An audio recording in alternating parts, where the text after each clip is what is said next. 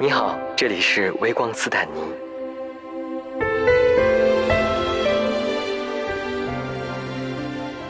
Hello，各位听众朋友们，大家好，欢迎来到微光斯坦尼，我是斯坦尼。在前几天呢，我有一个粉丝给我在后台留言，说他在发现自己的 HIV 病情之后呢，不得不向家里人出柜。他现在处在一个阶段呢，就是家里人完全无法接受他的同性恋身份，以及他的这样的一个 HI 病情。呃，他现在处在极度的痛苦当中。嗯，其实说实话，当时我收到这个私信的时候，我也不太知道应该怎么样给他回。但是呢，这期节目刚好我们今天的嘉宾戴明，他之前也同样经历过类似的阶段，并且呢，他现在其实已经很好的走了过来。所以今天我觉得这期节目会对很多有类似处境的人会有一定的帮助。然后就请咱们今天的嘉宾戴明来跟大家打个招呼。嗨，大家好，我是戴明。目前我在北同文化做运营主管，同时我也是联合国艾滋病规划署技术支持的青春无爱成长计划项目的项目经理。哇，好棒！大家好，戴明是一个，就是我看到他就觉得是一个很乐观，然后性格特别好的人。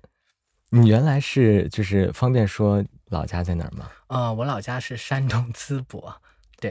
对。我们听众里面，山东和广东的朋友都特别多，真的吗？对，有很多应该都是你的老乡。好吧，所以我刚才听你说，你现在应该也是三十多岁了，对吧？对，快十，呃，是三，即将三十一了。即将三十一，大概是什么年纪的时候发现自己的取向的？我初中就发现自己的取向了。当时我记得就是初中，嗯，其实是刚开始有那种性的意识的时候。然后我记得当时我看那一个。呃，读者，读者上有一个有一篇文章介绍同性恋的。啊，那时候的读者，对，那时候的读者特别的那个 开放，开放，对。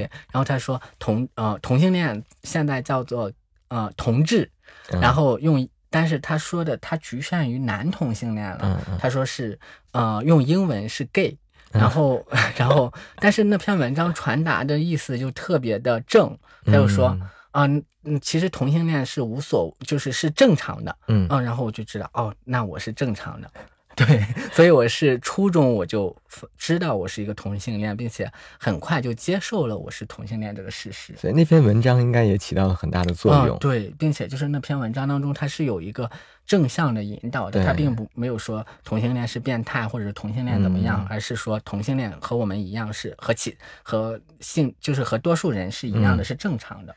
呃，我是农村的，农村的小孩嘛，但是主要是那本读者给我的这个信息还是比较好的，嗯，对。但是其实，在那种自我探索的那种阶段，其实也有一个，就是我知道自己是个同性恋，但是我知道我不能把这个身份告诉其他人。所以，就是后来到什么时候开始会对身边人出柜的？嗯，开始会对身边，高中我就出柜了。他是什么反应？但是。但是那个什么，我是跟我高中的同桌出柜的，然后男生女生女生，然后我们关系特别好，然后我说啊，其实我喜欢男的，我是同性恋。当时应该是周星驰的港片当中有，他们会把同性恋称呼为玻璃，说你 是玻璃吗？所以我当时我不知道玻璃这个称呼，但是呢，就是这种称呼呀，其实它是有那种内化，就是污名化与歧视存在，就是外文翻译过来的，对对对，然后。其实他也没有很大的反应，因为之后就继续，然后他就知道我的这个身份了，嗯，以及到大学，我的那我的朋友们都知道，其实我是 gay，我是同性恋，但是是我的比较好的朋友们都知道，其他的人我都不知道。但在过程当中，你遇到的人都是，嗯，接受的很快和很好吗？有没有那种呃反弹比较大的？没有哎。你好幸运，对我没有意识到，就是我来北京之后，我的很要好的朋友也都知道我是同性恋。就是有一个直男朋友吧，他的反应特别搞怪。原先的时候，他去我家借宿，这些都很正常。但是等到他知道我是个同性恋之后，他就他就好像要，呃，用那种对待女生的方式去对待我，这让我感到很搞笑。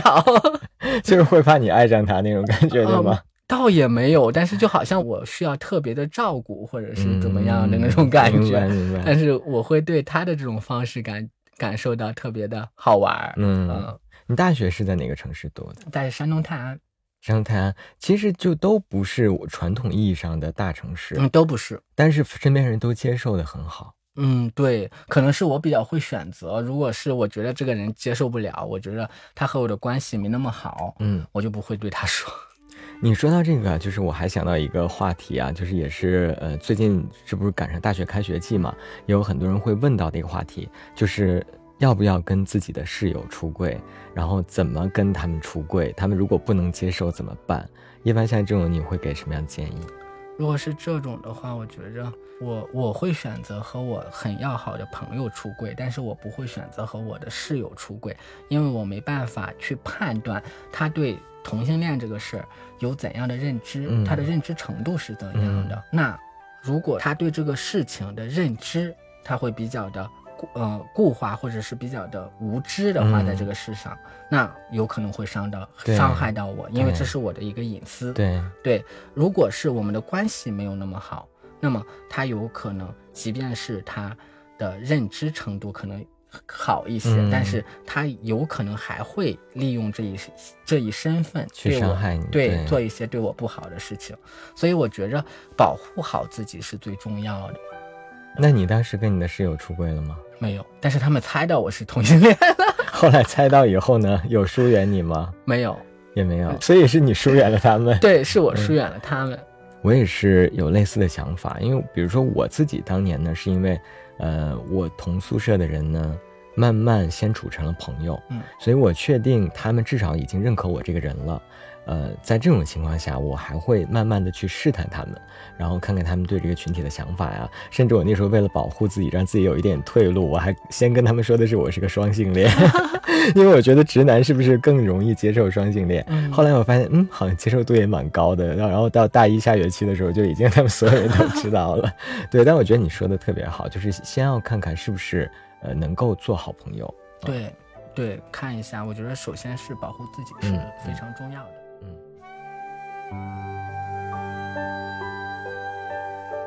然后就说到呃，这个我们今天的一个重点的话题啊，就是就是你发现自己感染大概是在什么时候？我二零一五年的四月底，然后发生了一次不安全的性行为，当时是喝酒了一个酒后的性行为，而这种酒后的性行为其实也是很很容易就是让你失去那一种意识，嗯，然后当时我意识到他没有带套，但是我想推开，我没有力气，然后。嗯，他就是对方，等到十点多有人给他打电话，他就走了。走了之后，我就很恐慌，很紧张。当时我就发现，嗯，流血了。然后，那我就觉得，那完蛋了，是不是会感染呢？嗯，对。然后，然后，但是我这个时候就不敢求助。嗯，对。其实那时候我的信息也特别的局限，特别的狭窄。那时候也不知道有阻断药。对，我不知道，就是不知道暴露后预防这个事情。所以呢，这些这些事情呢，都。让我非常，呃，就是耽误我的这个，就是阻断，对阻断，对，以及我觉得内在的那种内化的污名化，其实是呃干预我去拿到阻断药的一个原因。我现在回想，好像二零一五年的时候，我都不是很了解阻断药啊，应该在什么时间之内去吃啊，应该去哪儿拿，我都是这两年，包括开始做这方面的一些事情啊，我可能才会稍微清楚一点点。对对，所以当时你就是错过了这样的一个机会。对，但是你有这样的意识，我可能会处在一个比较危险的。对，处在一个。比较危险的情况。而在那个我四月份的话，等到七月份我大学毕业了，我开始找工作了。而找工作之后，我就出现了一个明显的潜伏期的症状，因为有过就是四月份的那一次心理的那种怀疑，然后等到七月份就完全变成了一种恐惧的心理，我已经确定啊，我已经感染了。对你说到这个，我想插一句啊，就是我一直都不知道，在各个地方，包括比较小的城市，比如说他们有的人如果在不安全的性行为之后，如果想要吃阻断药的话，他们是应该以什么样的渠道能拿到药？嗯，我知道的话是和尔健康已经覆盖了全国很多的城市了，就是那一个哪两个字？和尔 健康，和是荷花的荷，嗯嗯啊，对，尔是尔康的尔，对，和尔健康。他们应该是他们的信息应该是比较多，而在大城市的话，嗯呃，药房应该就很多的。呃，直接如果想在第一时间，嗯拿到这个药，直接比如以北京为例，直接挂佑安佑安医院或者地坛医院的急诊，二十四小时。都可以拿到药，嗯，对，拿到这个阻断药，嗯，而阻断药的话，它有个黄金七十二小时的说法，也就是说你在七十二小时之内吃上，它是阻断率是比较高的，嗯，但是并且是越早越高，两个小时之内吃阻断药，它会近百分之百，就是几几乎就能接近阻断成功，但是也会有阻断不成功的情况。你那时候去检查了吗？不敢，这就是我觉得现在。我回看当时我做的一个特别错误的做法，初期感染的时候有三个点，第一个点不能发生不安全的性行为，第二个点发生了不安全的性行为要及及时的进行阻断，第三个点你已经意识到发生了不安全的性行为，就是说已经过了阻断期，那么你就要在窗口期之后，现在呢一般三个三个周之后就应该去确诊是否感染了 HIV，但是那时候我就不敢，以至于我出现了。窗口期的症状，我长期低烧，体重出现了，呃，当然症状不能说明问题，因为一定要到专业的机构进行检测，还要经过疾控中心的确证，才能够确定自己感染了 HIV。对，然后那时候七月份的时候，对，开始有低烧，对，体重下降了百分之十，那你算是很快的，对，特别快。对，然后等到还出现了鹅口疮，对，鹅口疮是，对，鹅口疮是一种比较。比较罕见的疾病，口腔里面的，嗯，对，呃，口腔里面会出现一些发白的东西，大面积的发白的东西。但是呢，一是你抗生素滥用有可能会出现，二是，嗯，就是 HIV，呃，窗口期的一个症状。当时我又出现了第四个做的不好的地方，或者做错了，百度有关 HIV 的信息，嗯，那个如果有过了不安全的性行为。我觉得我不建议百度或者是对，就直接去医院就好了。对，百度上的信息是千差万别，它会增加你的混杂。对，呃呃，基本上没有龙，都没有什么正确的信息，都都是一些特别 都是鱼。对，特别引发你恐慌，特别引发你污名化的一些信息，科学的信息，嗯，或者是合理的信息，你很难找到。嗯嗯，对，它覆盖在了这些信息之外。嗯，然后。当时我就加剧了我的恐惧的情绪。当时我就查，我就觉着，哦，潜伏期有八到十年呢，我可能还能活八到十年呢。嗯嗯。但你这个时候已经开始有这些症状了，你还是没有去马上去医院？没有，我不敢去。然后，就窗口期的症状它会消失。对对，它可能持续一个月，它就消失了。我持续了一个月就消失了。消失了之后，我就假装什么都没有发生，然后继续。天呐，好危险呢！那个时候。然后。但是，就是我以为我能潜伏期有八到十年，因为我百度了嘛，百度上的信息就是这样说的。但是我其实转年之后，我的身体就开始出现衰竭。那个时候是有什么症状？那时候就也没什么，就是就是我整个人特别消瘦，嗯，对，然后。呃，做事情就没精打采的，然后就是处在了一个疾病的状态，就是，但是具体是有什么具体的疾病，其实我没有合并严重的机会感染，只是身体出现了一个很严重的衰竭。嗯，对，然后，嗯，到处看病，那时候我我其实已经意识到我这我是嗯确诊 HIV 了，但是我不敢和父母说，嗯，以至于父母和我到处看病，到最终。在去山东省立医院看病的过程当中，第一天住进医去的医院，第二天，那个医院的护士和我妈说，我的血液检测样本有问题，嗯，已经疑似艾滋病，嗯，然后血液已经给到疾控中心了，做确诊了，啊，做确诊，嗯，然后把我妈都吓坏了。后来我妈就跟我说，当护士跟她说这个事情的时候，她突然想到了她年轻的时候看过一个新闻，当然这个新闻很很可能是个假新闻哈。北京有个叫李娜的疑似感染了 HIV，结果北京警方把北京市所有叫做李李娜的全部抓起来，然后进行了一遍筛选。嗯，然后他突然想到了他年轻的时候看到了这个新闻。嗯，对，那然后他就他也特别恐慌，也就是在那一天。嗯，我爸来接我们回家，因为没办法住院了，要等结果呢。接我们回家的路上就问你，你怎么有可能得这个病呢？怎么回事？我告诉他我是男童，有可能是去年感染的。嗯，那时候那时候也是稀里糊涂的，嗯，然后就说了，以至于我爸我妈在很长的一段时间内，现在说就像是脱口秀，就像是脱口秀讲笑话了，就说你怎么能得艾滋病呢？然后你怎么还和一个男的得了艾滋病呢？所以现在讲起来特别搞笑，但是在这种身份的接纳当中，我觉得我的父母更容易接纳我 HIV 感染者的身份，嗯，因为在 HIV 感染者的身份，他有那种很长期的污名化的建构之外，他。毕竟是一个病者，嗯，而在这一个，但是他们没办法，很难接受我的这个男童的身份，嗯，因为在他们看来，嗯，好像是这个男童的身份，他是一个我我选择的结果，嗯嗯，其实是不是的，对对。然后在二零一，嗯，就是二零一六年了嘛，然后当时是，嗯，八月，嗯，八月八号确诊的，八月十号给的我那一个。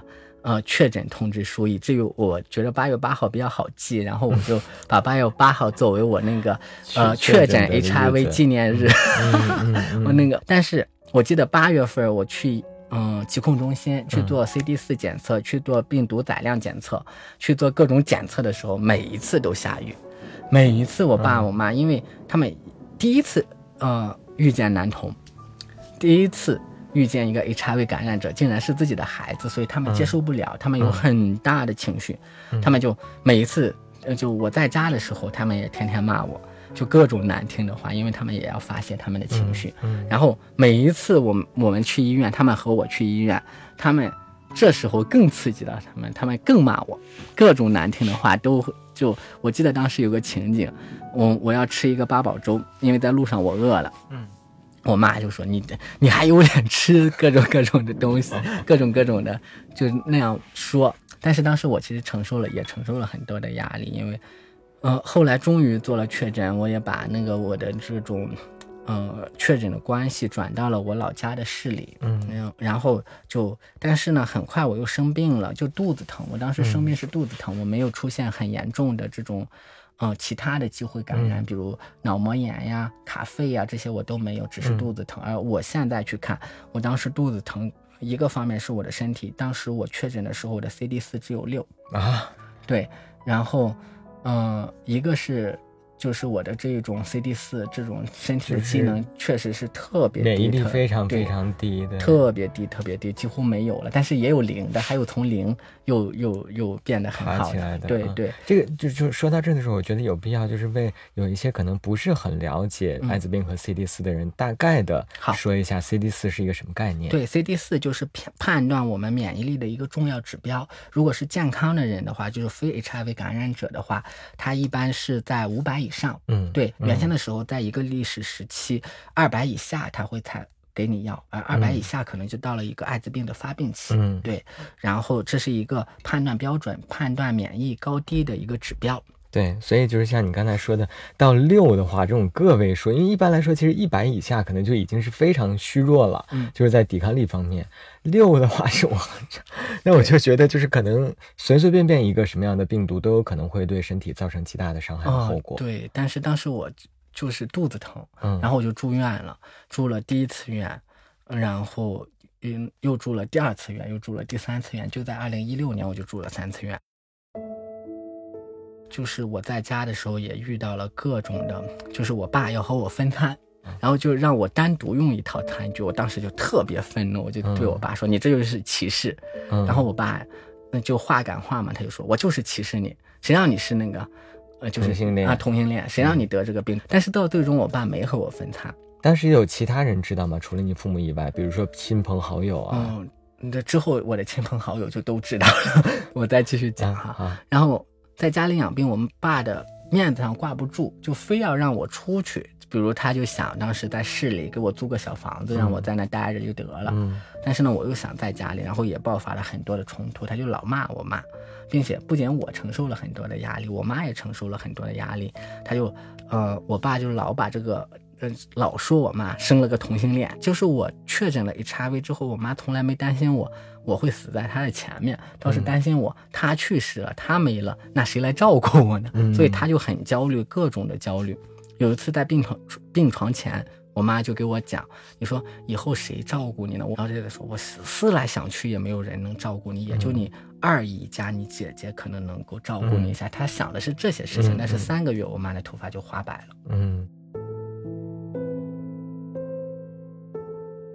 然后那时候我看，嗯，肯尼迪就是肯尼迪的夫人杰奎琳说过一句话。早生花发是遗传的，是由子女遗传给父母的。那时候我还不太理解这是什么话呀，但是当我妈嗯头发花白了之后，我就理解了这这句话的真正的含义了，因为她特别担忧。然后和就是我刚才我妈说的这个，我二姨家我姐姐我就说了，其实我得了艾滋病。然后我那个我二姨家我姐姐说，你这么好一个人，怎么能怎么会得这种病呢？其实，呃，当时我也没，当时我就。病的也是稀里糊涂的。我当时在住院的时候，我记得我的同学、我的朋友们，他们也猜到了。到后来，那嗯，我的一个朋友就跟我说了，说他猜到我是 HIV 了。嗯，然后他们去看我，结果在路上正好碰到我爸了。嗯，然后。然后我爸就没让他们进病房看我，嗯嗯，然后他们给我买的东西，他我爸就拿到病房里，但是我爸在病房里对我大发脾气，就说你怎么得了这个病，你还和人家说呢？怎么还让人家来看你呢？你这脸上有光吗？反正就各种的发脾气。当时就是在这种状态之下，然后在很长的一段时间，父母的压力其实也很大的。然后我妈就当时就跟我说，在病房里说，你说你怎么得这个病呢？你得这个病。你要是得个白血病，得个癌症，我们还能和人说一说，还会有人同情你。嗯嗯。但是你得这个病，怎么会有人同情你呢？其实 HIV 的话，它也是个慢性病，但是呢，因着对 HIV 的这些。观念的这些滞后，就会发生很多的这些让人心里过不去，对，发生很多创伤性的事件。在整个这个过程当中，因为包括像你爸爸给你压力也很大，我觉得你性格很好。如果不是因为性格这么好的人，然后在家里成天被父母灌输这样的这个一个责备的话，我觉得很有可能会停不下来。你觉得你那个时候有没有某一个时期是让你觉得？想要放弃生命的想法哦，我有很低沉的时期，比如那个时候就是在二零一六年的时候，我就写了一篇文章，叫做《生而为人，对不起》。嗯，但是呢，我好像没有，就是我的脑子当中、我的头脑当中、精神当中没有。这种要放弃我生命的这种想法，而我我想举一个特也是一个例子吧，就是我第三次住院，二零一六年的时候，这是我第三次住院，也是他第二次住院，所以我们都认识，都关系都挺好了。他就得了脑膜炎，嗯，然后我正好春要过春节了，就是。呃，年二十三，我的身体还行，我出院了，要回家过春节。他的身体还不好，过春节他医生医院也不让他出院。嗯，然后年二十三，他就给我打电话，因为我爸妈是养牛，然后他就询问了我妈很多的这一种怎么养牛的信息，然后他对活着还有很大的憧憬，他想他出院之后，他是不是也可以自己干点小买卖啊，或者嗯做一点，呃个体能做的事情，然后。但是二十三打的电话，等到年初八，我就知道了他去世的消息。而当他，嗯，因为同病相怜，并且还是在一个病房，不能用同病相怜吧？我不太喜欢这种特别低沉的话。然后我就会，然后那一天我知道他的这个消息之后，我就特别害怕，就是那种原先的时候我没生病的时候会说我不怕死，不怕死，但是真正真正面临到。一个你曾经就是和你一样的病，一个病房的人，然后死了。嗯，那个时候我就会觉着，哇，我我离死亡可能也只差这一步。本身我吃那个伊菲韦伦，他就会做噩梦。对，然后，然后我就梦到一圈一圈的墙，网一样的墙压过来，压过来。嗯，对，那一次是我第一次感受到我对。死亡的畏惧，好像没有说我要主动的去结束我的生命，而是这些事情让我意识到了我要好好活着，好像是有一个触底反弹了。对，后来到什么时候开始有转折点出现？就是在病情上，转折点还早呢。然后我爸就非要逼着我出去工作，那时候，然后我在家他就老冲着我妈发脾气，然后我就在想，那我去。然后我就想，我到北京来工作吧。那时候其实我治疗了半年，我的 CD 四没变。嗯，对。然后其实我的身体支撑不了我出来工作，然后我就来工作了。就在我来北京之前，就第二天出发前一天，我妈给我包水饺，一边那个剁馅，一边我回家，她哭了。嗯。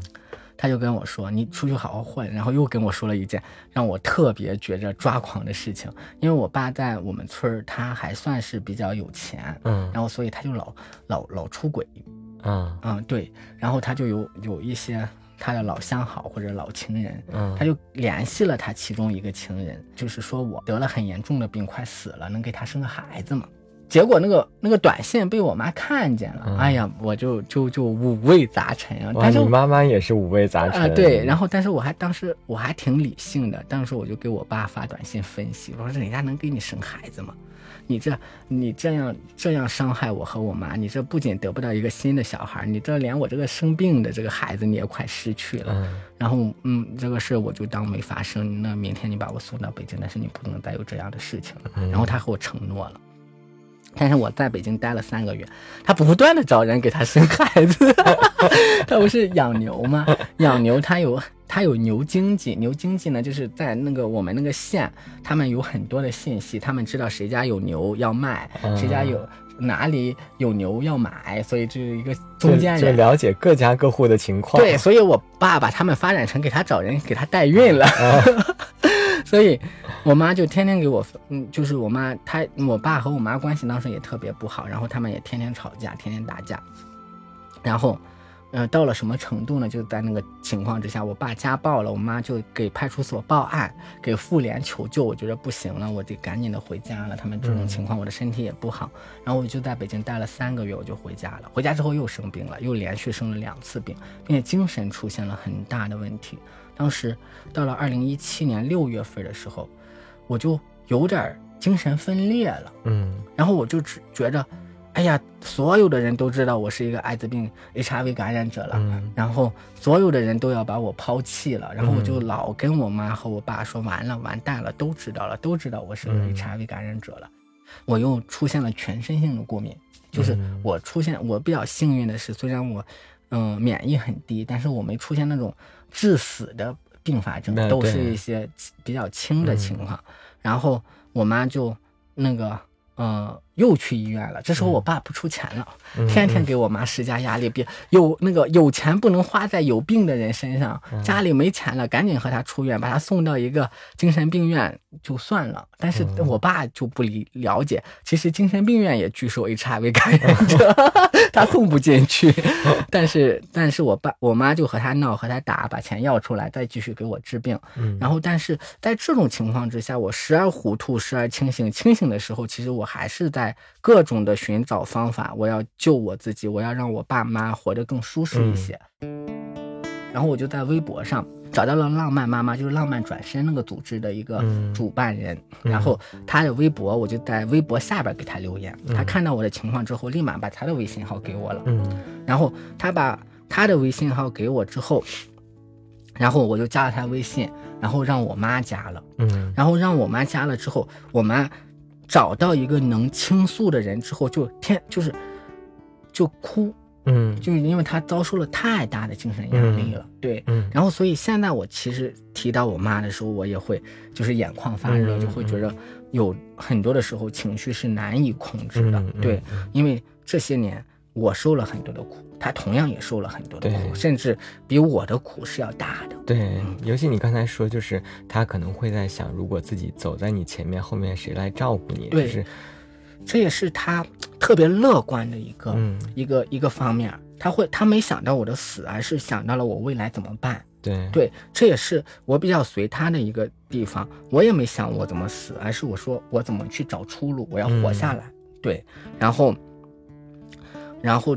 嗯，浪漫妈妈就一直陪伴着他，然后我也打加入进了浪漫转身的这一个为呃感染者群，嗯，这是一个转机，嗯，我找到同伴了，这应该是在心理上的一个转机，对，但是我的身体还是没怎么好，但是在那个群里我找到了很多的同伴，然后后来我又加到了一个贝利马丁基金会，贝利呃。贝利马丁基金会是一个外国友人成立的基金会，他他叫嗯，成立者叫哥特马丁，她的男朋友九十年代九五年九六年，她的男朋友是个中国人叫贝利，然后她的男朋友因为感染了 HIV 去世了，然后她就两千年两千年初吧，二十一世纪初，他就来中国，直接找到外外那个呃那个叫那时候叫卫生部卫卫生卫生部，希望给中国一笔钱，然后成立一个基金会，然后赞助中国的妨碍事业。嗯，后来他还被那个温家宝总理接见了。嗯，然后他就嗯一个驻华代表，然后我就加上了他，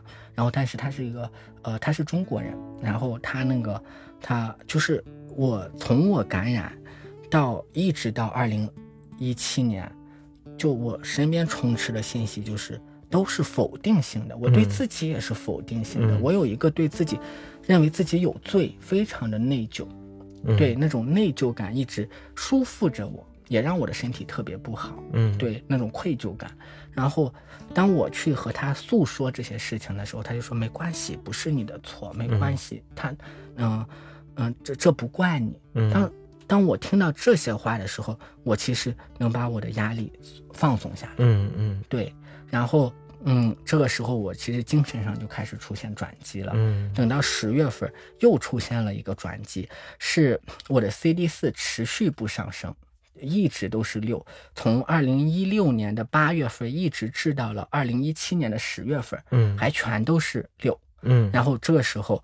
我的那个抗病毒医生终于意识到应该给我做个耐药检测，啊，结果检测了一下，我其实对伊非韦伦高度耐药，啊，然后这也是为什么我要从那个老家来到北京的一个原因，因为我觉得太不专业了。对这个对，然后换药了，给我换药了。嗯，二零一七年十月份我换了药，换了克利芝之后，我的身体就变好，开始逐步变好了。嗯，等到二零一七年年末的时候，然后就是那个。嗯，贝利马丁基金会的驻华代表，我都是叫他老爹。我的那个老爹就告诉我，就是说你不要在家养病了，你在家养病的话，越养你的情绪越不好。对你还是应该恢复到正常人的。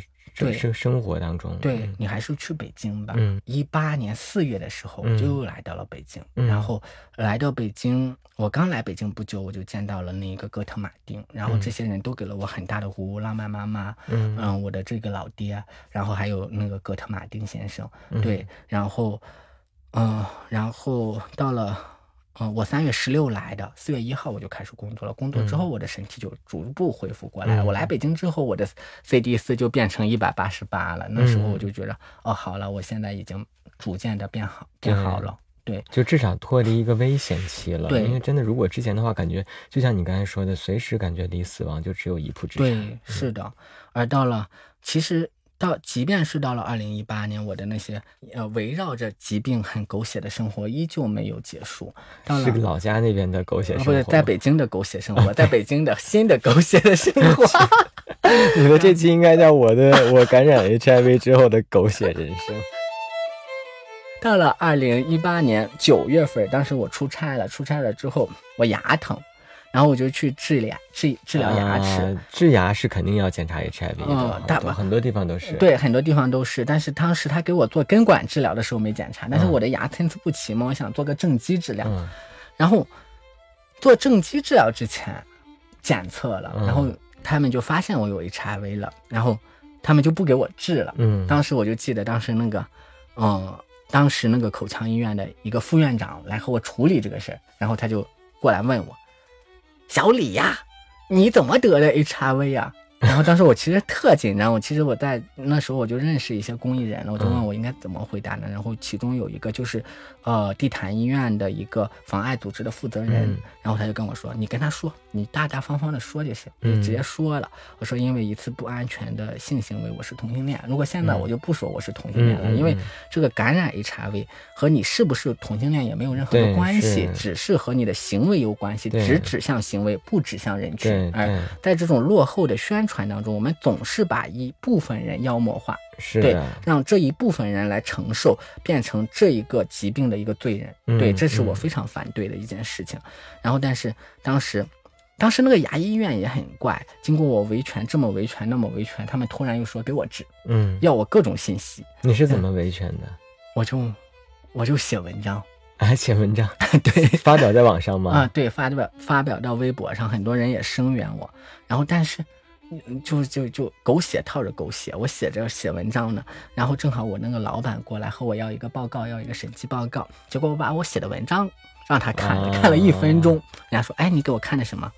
然后我又把那个报告拿出来，人家很镇定的指导完我完我工作，第二天让人事通知我，你被解雇了。嗯，对，所以你还经历过这种就是在职场上的歧视啊？对，所以我经历过就医歧视，也经历过职场上的歧视。然后这个事情到最终，他们把我的就医院把我的信息都要过去之后，他们又不给我治，到最后就说那个又推给医生，说那个医生就是我的主治医生，还是不愿意给我治。嗯，我又协调怎么怎么不给我治？嗯，到最终，嗯，其实我让他们赔了我钱。嗯，对，就是说你们把以前我的治疗费用都都退给我，嗯，然后你们再赔我。我当时和他们要了一万两千块钱，嗯，为什么要这一万两千块钱？当时我的基本工资，我刚来北京，我在北京的基本工资是七千块钱。我说我不和你们多要，嗯，就赔我来和你们处理这些事情，得浪费了我半个月的时间。你们给我三千五百块钱的这个赔偿，你们在过程当中有很多侮辱性的歧视我的话语，那你们也得给我精神损失费，也给我三千五。是，然后我后续治疗，我还不知道能能不能找到后续治疗。你们，嗯，后续治疗我们可我可能还得花一万多，你们赔我一半，我就按一万算，你们赔我五百五千，所以我又跟他们要了这一个一万二的赔偿。对，就是说你们不给我治，但是你们的行为是错误的，嗯，是违法的。但是我后来就没有继续进行这个维权的工作，因为我的后来因为我的工作丢了嘛，我又，嗯，因为连续换了四次工作，但是后三次。都不是因为我身体的状况把我解雇，呃，把我解雇或者怎么样，而是就是出现了一个职业的动荡期。但是这个时期这四次的换工作就。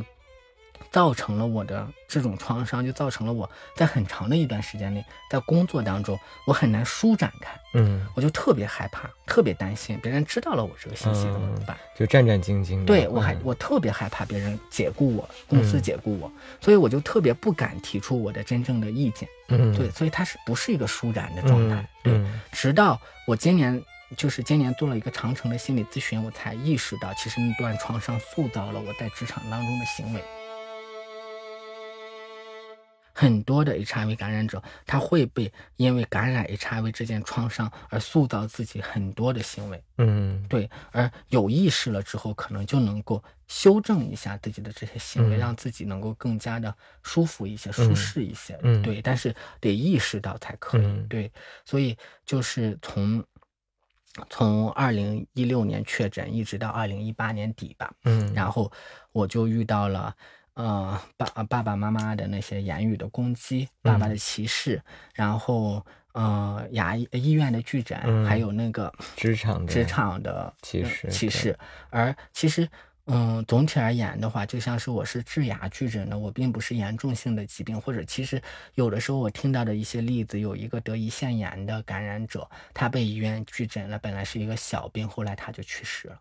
啊，对，所以这些问题其实都是比较。有有可能就是为什么我们这一个 HIV 感染者的死亡率这么高呢？可能并不是说这个疾病死亡率有那么高，而是这里边有很多结构性的问题，需要我们。嗯，这个社会共同努力让这个事情往前进的一个一个一个东西存在，一个空间存在。是，对我相信，就是直到现在，应该就像你刚才说的，不管是家庭的不接受，还是说在职场上受到的歧视，还是就医的时候遭到的拒拒诊，应该是现在非常非常常见的。嗯，非常常见。对。然后就一个搞笑的事情，在一个县城确诊了 HIV 感染者，那个医院的副院长还到这个感染者家里去闹，让感染者家属赔偿这个医院的消毒费。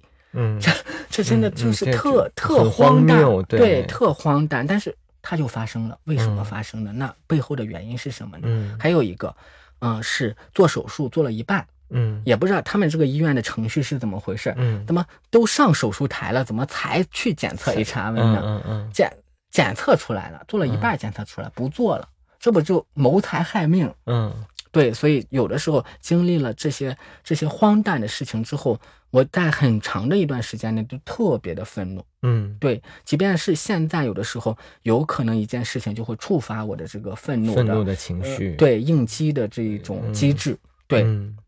而等到就是我去治牙的，呃，二零一八年八月份吧，我是九月份学治牙的，八月份我加入了北京同志中心，就是现在的北同文化。嗯，然后我加入了他们的一个有关 HIV 感染者的互助小组。嗯，在那个互助小组当中，我记得北京同志中心的心理主管，然后他第一个接待我是我第一次把我的故事讲述给一个陌生人。然后我讲着讲着我就哭了，嗯，然后哭了，他就给我递纸巾，那那个情景我依然记得。然后我就感觉我被接纳了，嗯，对。而这种被接纳的这种感觉对我来说是非常治愈的。我就参加了那个小组之后，本来那个小组是十次，后来我们延续到了二十次。在这个小组当中，我们可以非常安全的讲述我们的各种的经历，我们所受到的创伤，我们的各种的情绪。对，然后当这些情绪被讲述出来、被看见的时候，我觉着这个小组给我的治愈，让我更勇敢的去做一些事情。嗯，对。牙医医院维权结束之后，我就加入了北京同志中心，他们正好招发声小组的志愿者。北京同志中心，我就把我维权的文章，嗯，贴了一下发过去了。嗯，然后就面试，然后我就觉着。我又推开了一扇新的新的门，新的天地而且我觉得是人生新的阶段。对，进入了新的阶段，在这个新的阶段，其实然后就开始，我就在北京同志中心借助他们当时的公号“北同文化”的这一个公众号写我的经历。但是，二零一九年我的状态和现在我的状态是不一样的，能量也是不一致的。那时候我的很多的行文当中知识也没那么健全，比如我可能还是会说，呃，艾滋病。感染者其实这样称呼是不太科学的，而是应该是艾滋病病毒感染者或者 HIV 感染者。对，然后以及我的那些行文当中还是充满了很多的愤怒。愤怒，我但但是其实是让人非常理解的。对，然后嗯，然后在二零一九年我也做了很多好玩的事情，然后我还穿上 有狗血的事情吗？没有了，都是好玩的事情。我穿上女装去那个什么，去街头做倡导。啊，对，就是为跨性别者去呼吁一个更、嗯、更、更更好的生存环境，对，更好的生存环境。然后到了二零二零年，我又我又往前进了一步，我开始主动联系呃北京同志中心的社群维呃社群维护部门社群，我说能不能做一期活动，我直接出现一个 HIV 感染者的形象出现，然后去讲述一下我的故事、我的经历。对，然后呃，我还我也联系了浪漫转身，我也讲了我的故事，我的经历。嗯，然后呃，这是我的新的尝试，在二零二零年的时候，然后二零二零年的时候，十二月幺二幺的时候，就是是纪念艾滋病日的时候，然后我就被法国，就是被艾滋徒步邀请去法国。呃，多元中心就法国大使馆做的一个活动，然后去做了一次演讲。嗯，然后我当时的主题就是我依旧相信人性的良善，就是经历了这这些这些事情之后，我依旧相信人性的良善。对，然后在二零一九年有个小插曲，就是我有一个在布鲁地上，就是男同社交平台嘛，认识了一个喜欢的人。嗯，然后二零一九年正好我带着我妈。去参与了浪漫转身，嗯，出柜家长的一个大聚会，嗯，然后当时也挺好玩的。我妈就我妈特别爱哭，但是她哭过就好了。但然后她就带着那与会的妈妈们一起哭。然后后来浪漫妈妈还跟我说：“哎呀，可别让你妈哭了，都在哭了。”她的哭很有感染力，是吧？对。然后。然后，但是那一次给我妈的那种，让我妈就知道原来世界上有不中国有这么多那个这个同性恋的家长呢，不止她生了一个同性恋的孩子，她就没那么多的压力了。嗯，然后整体我我们家的生活就开始越来越好，步入正轨了。但你爸爸那边是不是还一直不能接受？嗯嗯，他倒是能接受我感染者的身份了，但还是不能接受你是同性恋。对，等到。二零一九年是个非常转折的一年，我妈就接受我男童的身份了，我爸接受我感染者身份了。当我爸意识到，哎，其实感染了 HIV 没什么多大的事情的时候，他又开始劝我结婚。嗯，就在二零一九年的时候，但是我其实我的能量和以前就不一致了，我不会反驳他了，我会试着尝试着，呃，换位到他所生存的时间和他所生存的环境当中，试着去理解他。我就记得那一次是秋天。嗯，他开着车停到路边了，他就跟我说：“你还是找一个得了这种病的女的结婚吧，这样我们那儿有个方言叫孬好，就是就是好歹，孬好看起来是一户人家，他可能是那种家庭的观念，嗯，对，然后然后那一次我就没有没有反，我就没有说话，没有当时反驳他，对，也没有反驳他。但是我也知道我也不会成家，对，我不不是说不会成家，而是我不会和一个女孩子成家，对，所以。就是这是我爸的一个很大的变化吧，嗯，对，也就是，嗯，后来我看了一本书叫《重回故里》，就是法国的一个学者叫迪迪艾普米蓬，应该是这个名字，我不太记得了，但是他也是个同性恋，然后他爸爸去世之后，他回到他的法国的故乡，也是一个小城市，他爸爸是工人阶级，然后他就有一句话，嗯，我们。都被时间和空间双重决定了，我就会一下想到我爸爸，对他也活在自己的时间和他的环境当中，对，所以他也会，呃，从他的时间和他的环、他的成成长经历、他生存的环境出发去做一个最优的选择，所以倒也没有什么好苛责的，对，信息实在太少了，我们。所受到的这种污名化的恐吓式的这种教育实在太大了。当这些东西压过来的时候，人可能会觉得无法喘息。是对。然后我我刚才想讲，二零一九年是喜欢一个人嘛？对。对我妈来，然后我我就没地方住了，我租了个很小的房子，我妈住我家，然后我就对这个人说，我可以去你那住嘛？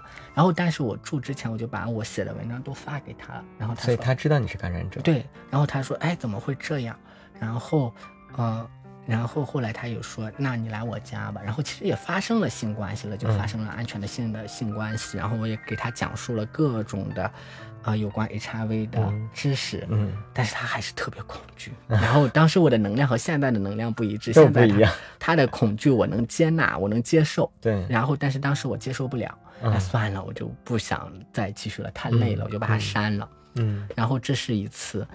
嗯，一次尝试吧，对尝试吧。所以到如今的话，还有一次就是，因为我会做很多的这种个体陪伴的工作，呃，陪伴这些新发的 HIV 感染者，陪伴不理解知识的、不没有 HIV 知识的人。有一个呃未感染的嗯男童，他过来问我，他非常喜欢一个感染者，然后但是在过程当中他也会非常的恐惧，他应该怎么办？但是当时呢，我就特别把。自己带入进去，我就觉得就带入到了一个感染者的角色。我就问他：“你们你喜欢他，你还怕什么呀？”但是其实不是这样的。对，在后来我又和就这个事情，后来我们就不欢而散了。反正谁也谁也那谁也听不了谁说话。嗯。然后我们机构的咨询师，我就和我们机构的咨询师说起这个事情，他就说，其实你可以建议他是否可以带着这份恐惧开始这段关系呢？嗯，对，嗯，所以就到了现在，就是后来我又看。了一本漫画，叫做《蓝色小药丸》。嗯，那本漫画当中，其实它讲述的是一个阴性者和一个阳性者谈恋爱的故事。那他们过程当中也有很多的恐惧，也有很多的不解，但是他们到最后坚持走了下来。对，那个故事很感人。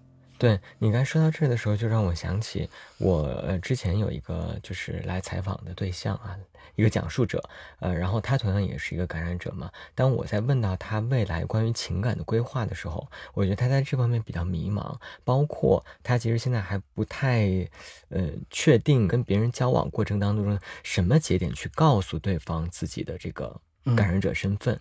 一般像这种，你会给出什么样的建议？我觉得得分情况。首先，你要确定这个人是否可以长期交往。如果，呃，如果是长期服药，病毒载量检测不到的话，你只是和对方约个炮，没必要告知。但是你要注重保护自己，因为有在我遇到过一些案例，会利用感染者这个身份骗钱，比如他这个和你发生了性行为，然后要检测。然后你是阳性，他就说你必须要赔偿我。这种情况一定要注意，别被仙人跳了。嗯，对，也就是说，如果是不想和对方发生不不想和对方处一个长期的关系，只是想就不要告诉对方，对，就不要告诉对方了，因为这个注意好彼此的保护就好了。尤其你在优等于污的情况下，对对，有有等于优的情况之下，也一定要记得戴套，因为对方也不知道有没有其他的性传播的疾病。对，并且我们的这个身体的话，可能更容易。嗯，感染对其他的性传播的疾病。嗯，然后如果想要嗯，长期交往，长期交往就在想要确立关系之前，可以和对方说一下这个情况，以及，呃，如果是想要长期交往，刚开始我觉得就应该和对方给对方科普一些有关 HIV 的知识，看一下对方的接受程度。对，我觉着任何情况下保护自己不受伤害还是非常重要的一件事情，以及我们要理解在当前的态势之下，H。HIV 感染者，他在法律上也好，在结构上也好，我们还是处于一个弱势地位的。对，所以，嗯，我觉着处在弱势地位的人群的话，我们还是应该注重保护自己。嗯，对，我觉得说的特别好。然后，呃，就是在你加入北同之后，一直到现在，差不多也有两三年。三年的时间，在整个在做同志，我可以说是同志公益相关的工作嘛。在这个过程当中，有没有让你特别特别难忘的一件事情？你觉得会是什么？嗯，特别难忘。我知道难忘的肯定特别多啊。对，意识。我刚才你提到这个特别难忘的事情的时候，然后有一个呃一家荷兰的媒体。呃，他采访了我之后写了一篇文章，然后后来给我反馈说我的故事在荷兰呃有很大的反响，嗯，对，然后这个我会觉着。我比较难忘，因为我会觉着，就是繁琐经历它都是有价值的，都是有意义的。而我觉得我在北同工作的经历，让我认为我不要怀着羞耻与内疚度过我作为男同性恋也好，度过我作为嗯 HIV 感染者也好的一生。对，是的，这是。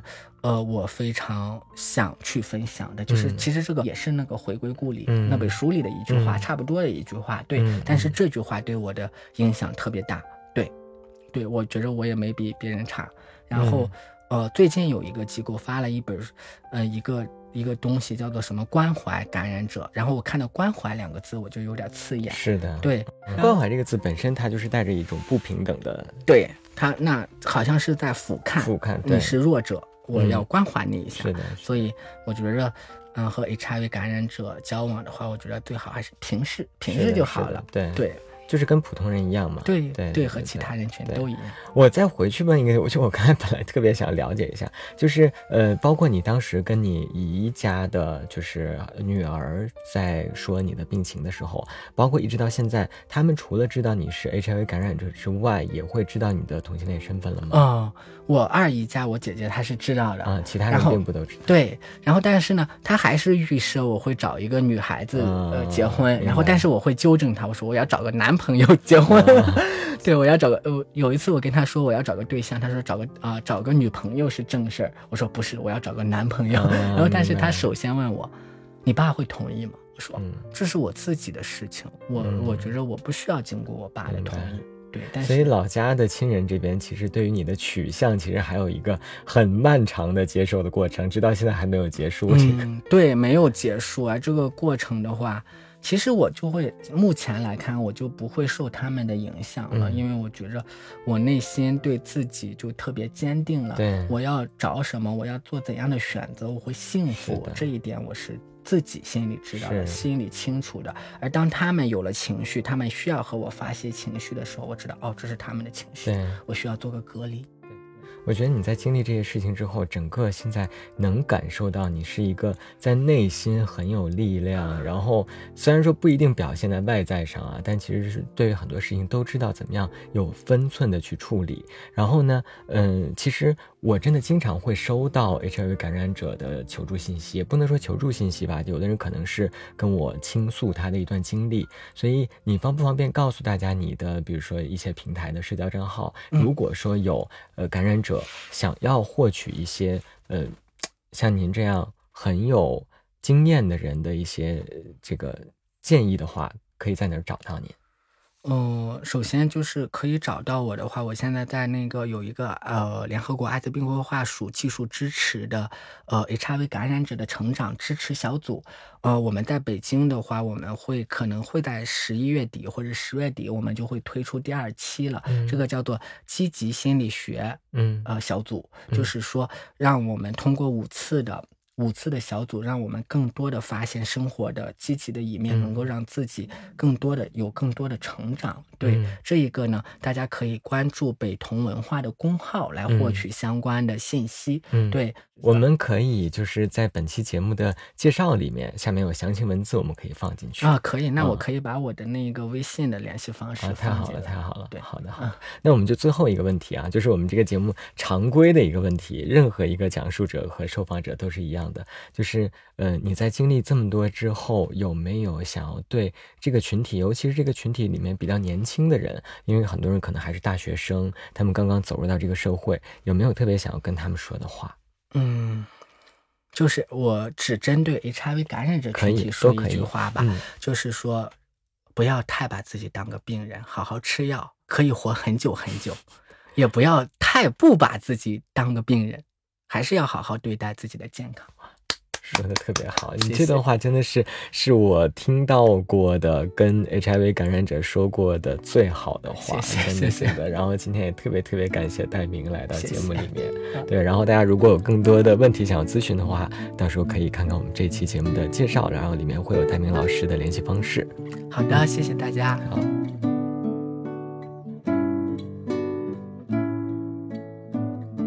感谢收听本期节目，你可以在喜马拉雅。哔哩哔哩、网易云音乐、小宇宙、猫耳 FM、荔枝播客和苹果播客上找到我们的往期节目，期待你的点赞、订阅和分享，你的支持是我们走下去的动力。同时，也欢迎你将自己的故事投稿至彩虹微光的全拼 at 幺六三 dot com，用分享点亮微光，让我们看见不同的彩虹人生。我是斯坦尼，我在这里等你，我们下期再见。